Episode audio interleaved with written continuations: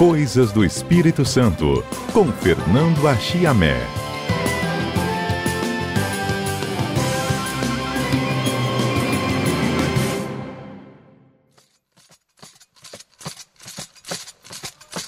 Eu caio, eu caio, andorinha, senão eu caio.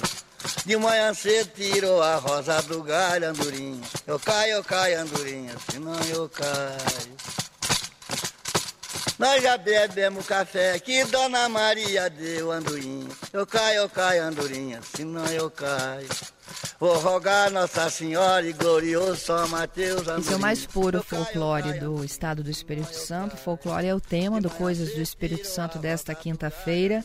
Comigo ao vivo já está o nosso comentarista Fernando Chiamé. A Chiamé, bom dia. Não tem Bom como dia, falar de Fernanda. folclore se a gente não falar de Guilherme Santos, Santos Neves, né? isso o maior aí. folclorista capixaba, sem dúvida, né? Mas vamos dar o crédito aí também ao Pedro de Aurora. Pedro de Aurora. né? Mestre Pedro de Aurora, cantador, festeiro lá do norte do estado, né? Já falecido. Eu Caio, Eu Caio. Canções do folclore capixaba. é isso aí. Daqui a pouquinho a gente vai ouvir mais canções, viu? Mas, enfim, é, é, nós temos que falar um pouco do, do mestre Guilherme, porque justamente na data de hoje está se completando 30 anos que ele faleceu, né? Então é uma homenagem à memória dele e também uma homenagem ao povo capixaba no mês que se comemora a consciência negra, né? Ele que, que batalhou tanto pela por conhecer né, e valorizar a, a cultura popular, né? Que tem a maioria de, de ascendência africana na nossa população capixaba, não é verdade? É verdade. E, e, Fernanda, a gente tem que também considerar a atualidade da obra do, do, do Guilherme Santos Neves, né? Ele nasceu em 1906 lá no, num local que chamava Pôr do Souza, que não existe mais, em, em Baixo Guandu, porque o pai dele era médico e trabalhava lá na ponta dos trilhos, né? É, a, a estrada de ferro Vitória Minas já tinha passado por, por Vila Colatina e já estava naquela região. E ali ele nasceu, quer dizer, já nasceu com essa marca, né? Vamos dizer, nascimento. Como pioneiro, abrir caminho para que outros o trilhassem, né? E já com três anos ele vem para Vitória para nunca mais sair. E aqui ele, ele vai adquirindo cargas e mais cargas afetivas de diversas coisas. O pai dele era mateense, né? E, e- e falando mateense, a gente, mas a família veio da Bahia, né? Do- do- dos ascendentes dele. Então fala Bahia, fala África, né? Então a mãe dele era portuguesa, então a Península Ibérica, enfim, e, e do Brasil profundo, né? Tudo ele, ele vai recebendo essas influências. Interessante também que ele, como grande estudioso do- do- da cultura popular, no entanto, ele pertencia à elite capixaba, não só à elite. O pai dele era um médico famoso em Vitória, na época que tinha pouco médico aqui, né? Uma Vitória provinciana, imagina, 100 anos atrás, né? Mas a, a família tinha um nível de vida muito bom, além de gozar muito prestígio social, né? Mas ele, a elite que ele pertencia também, principalmente, Fernando, era elite intelectual. Intelectual, isso É, aí. era elite intelectual. E ele foi pioneiro, por exemplo, no moderno ensino da língua portuguesa, né? Despertar vocações. Não é que todos os jovens, os alunos, ele, ele lecionou em diversos colégios aqui em Vitória, no Carmo, né? No, no- no colégio estadual e tudo. Depois foi professor de literatura portuguesa na UFES e tudo, né? Pois bem, mas não é que todo mundo tem que ser escritor, mas todo mundo tem que saber o português bem para se dar bem na- em qualquer profissão que escolher, né? Sou desta opinião, Chamé. Isso é que é, que é, que é realmente. E ele foi um excelente professor disso, né? Agora, a partir de um certo momento, ele teve como projeto de vida conhecer registrar tudo que existia de valor na cultura popular do Espírito Santo. Porque ele estava vendo que a cultura popular estava mudando, o Espírito Santo estava desenvolvendo, estava se até começando a se industrializar e tudo, né? E, e- e isso tinha que ser registrado, né? Então a gente até diz o seguinte, que ele apresentou o Espírito Santo aos capixabas, ou seja, apresentou os capixabas uns aos outros, porque muitas vezes o cara do sul do estado não sabia que tinha essa riqueza lá, o mestre de Aurora, Pedro de Aurora no, no norte, por exemplo, entendeu? E o pessoal do norte não conhecia o sul e tal, e, e ele vai ele vai descobrindo isso e vai eh, divulgando, né? Divulgando tudo as sabedorias, né? Eh, eh, a- da população, né?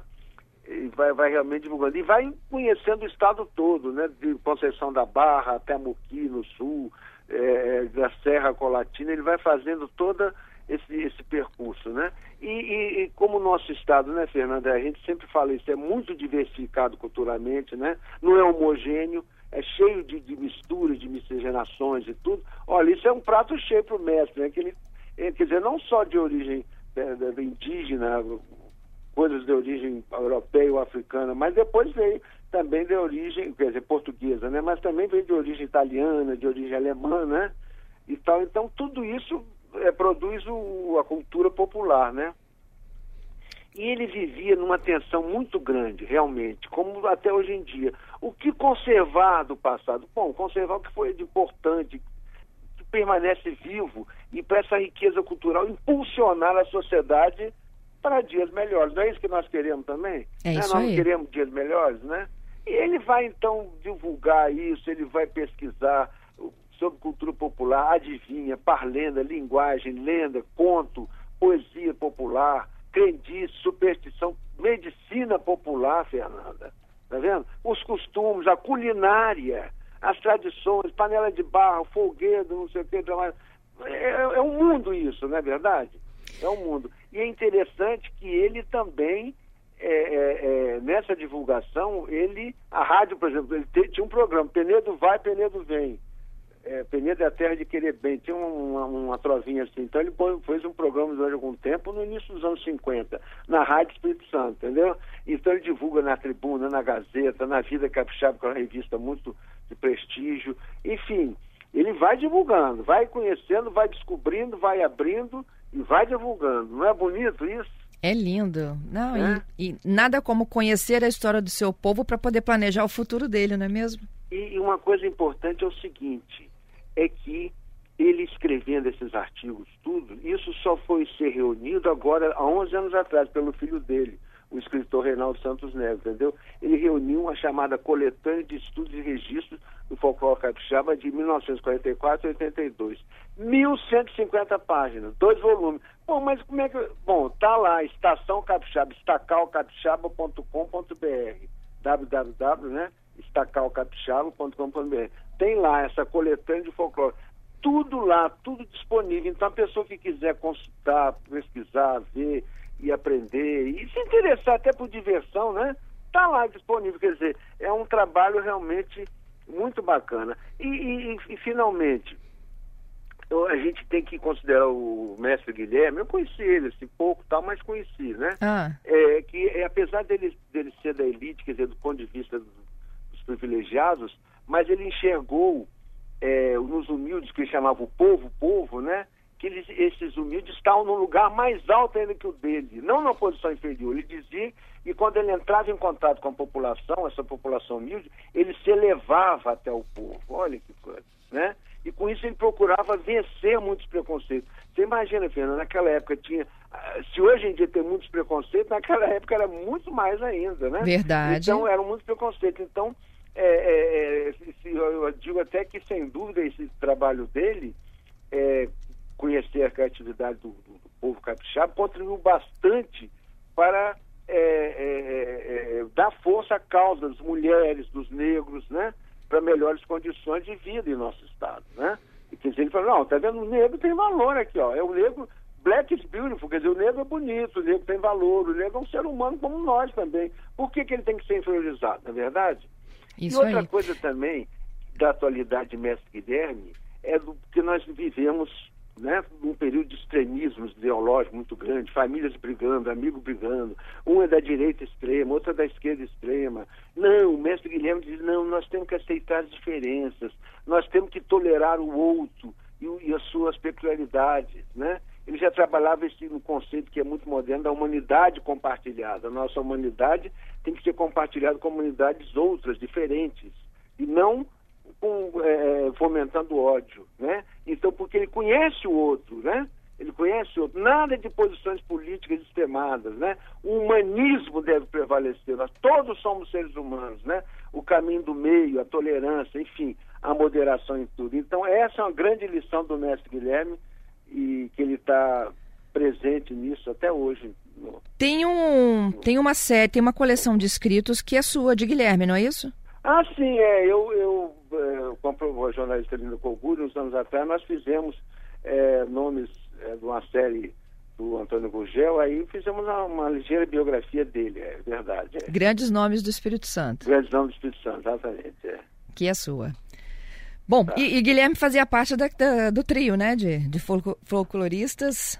Ah, sim, ele foi o maior folclorista, mas ele tinha um, um, ele se cercava, ele foi da Comissão Espírito Santo de Folclore, né, muito, ele fundou, né, ele fazia ligação daqui com, com os outros as outras manifestações culturais do, do país, né? Ele, é, a Comissão Nacional do Folclore ele participou durante muitos anos, na época era no Rio, né? Que era capital ainda. Enfim, é, é, ele, ele teve uma atuação muito grande nisso, mesmo sendo professor, juiz classista do trabalho e tudo, mas ele é, também estava ali é, defendendo então essa cultura e valorizando essa cultura é, popular. E, e teve grandes, muitos sociais, o Renato Pacheco, Hermano Lima Fonseca, Exatamente. Maria Penedo, é, muitas, muitas pessoas o, colaboraram com ele, né? Nessa luta. Ele não, ele não fez um trabalho sozinho, ele, ele era um líder, né? ele juntou uma equipe, né? Para trabalhar com isso. É, vamos ouvir um pouquinho mais de folclore? Ah, sim. Vamos lá, Tindolelê. Ô Tindolelê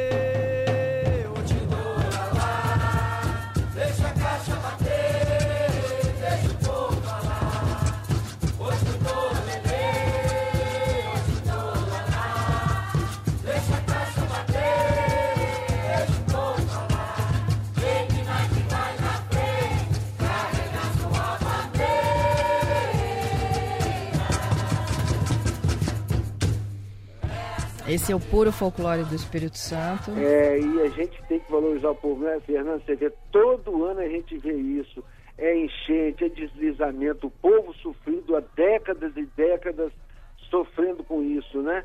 E as prefeituras não tomam providência, nada, deixa passar, tudo paliativo, né? Realmente é, é, é, é muito triste isso.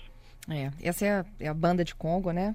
São canções do folclore capixaba, Tindolelê, é o que tem de raiz aí, a banda de Congo, contando e cantando histórias do Espírito Santo. Tá certo. Meu amigo, até quinta que vem, viu? Se, Se Deus, quiser, quiser um sem chuva, né? Para esse é... nosso litoral, que, que a chuva chegue, né? Em condições favoráveis para encher os nossos rios, mas não para transbordar. É verdade, é isso aí. Até lá, hein? Um abraço, bom dia. Tchau.